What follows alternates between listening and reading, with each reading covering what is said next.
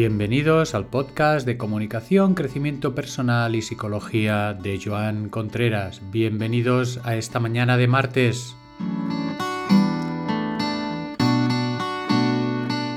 ¿Cómo estáis? Espero que bien y que hayamos cogido ya el ritmo de la semana. Para hoy vamos a tocar un tema algo espinoso.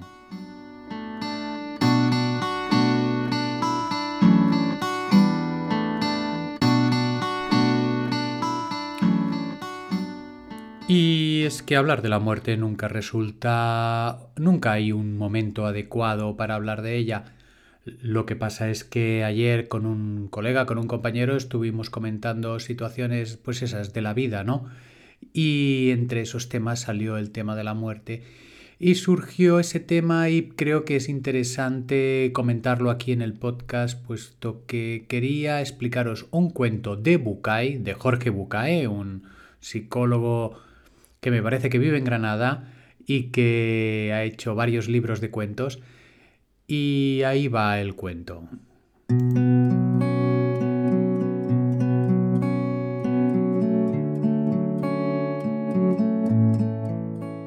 Había una vez un hombre que se encontraba deprimido. Este hombre no tenía más que pensamientos tristes y estaba agobiado.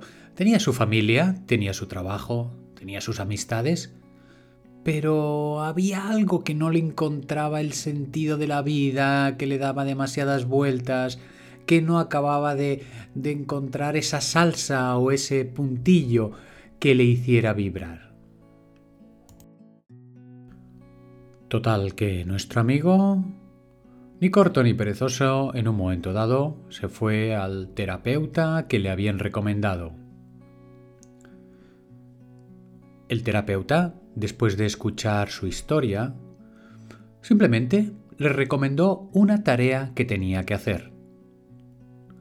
Le dijo, mira, ¿cuántos años crees que te quedan de vida? Le dijo nuestro amigo, pues... Tengo 40, 40 y pico, pongamos 45 más. Muy bien, ahora multiplícalos por el número de días. Y extrañado, nuestro amigo le lo multiplicó y le dio pues una cifra bastante alta, 14.000, 15.000, 20.000. Y a continuación le dijo, mira, ahora vas y compras tantas bolas pequeñitas como días te quedan de vida. 14.000 500, vale, pues 14.500 bolas. Y compras una urna de vidrio que pueda alojarlas todas.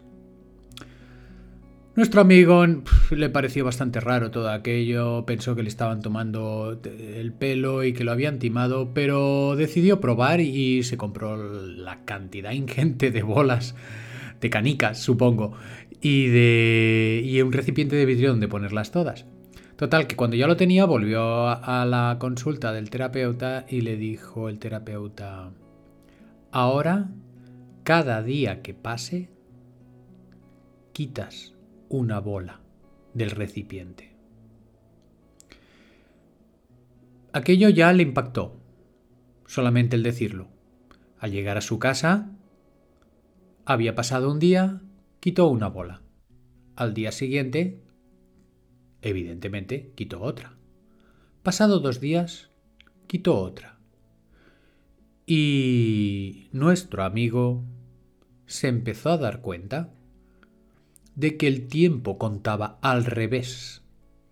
Es decir, que en vez de sumar, la situación iba restando. Cada canica que quitaba era un día menos de vida nuestro amigo empezó a valorar mucho más las cosas y empezó a darse cuenta de que quizás sus pensamientos y sus sentimientos le habían hecho una mala jugada.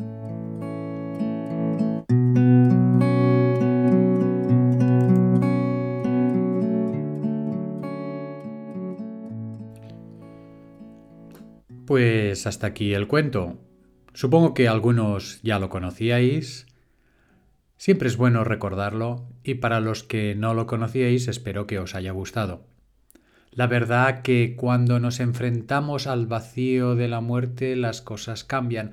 Y es curioso porque la naturaleza humana parece como si cuando nos enfrentamos al vacío las cosas cobran más sentido. Es una situación como de contrastes. Imaginaros, ayer hablábamos de la meditación y en esa meditación justamente nos encontramos con otro vacío, el del pensamiento.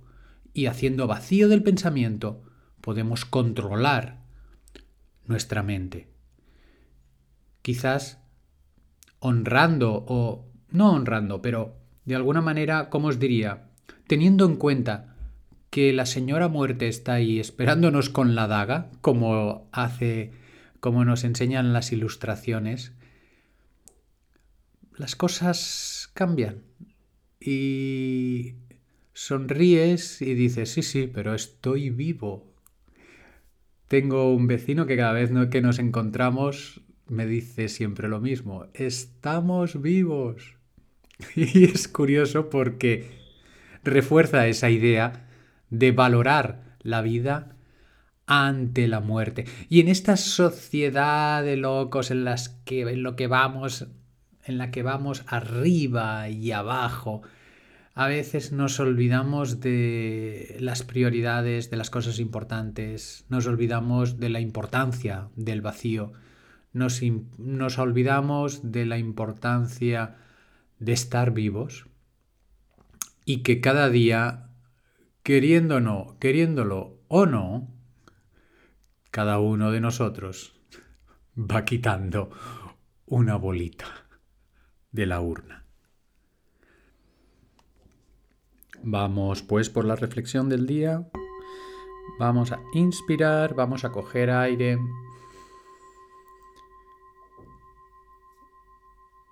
Y vamos a sentirnos agradecidos por estar vivos, por estar despiertos y por poder disfrutar de las cosas cada día, cada uno en la medida que puede. Hasta el próximo programa.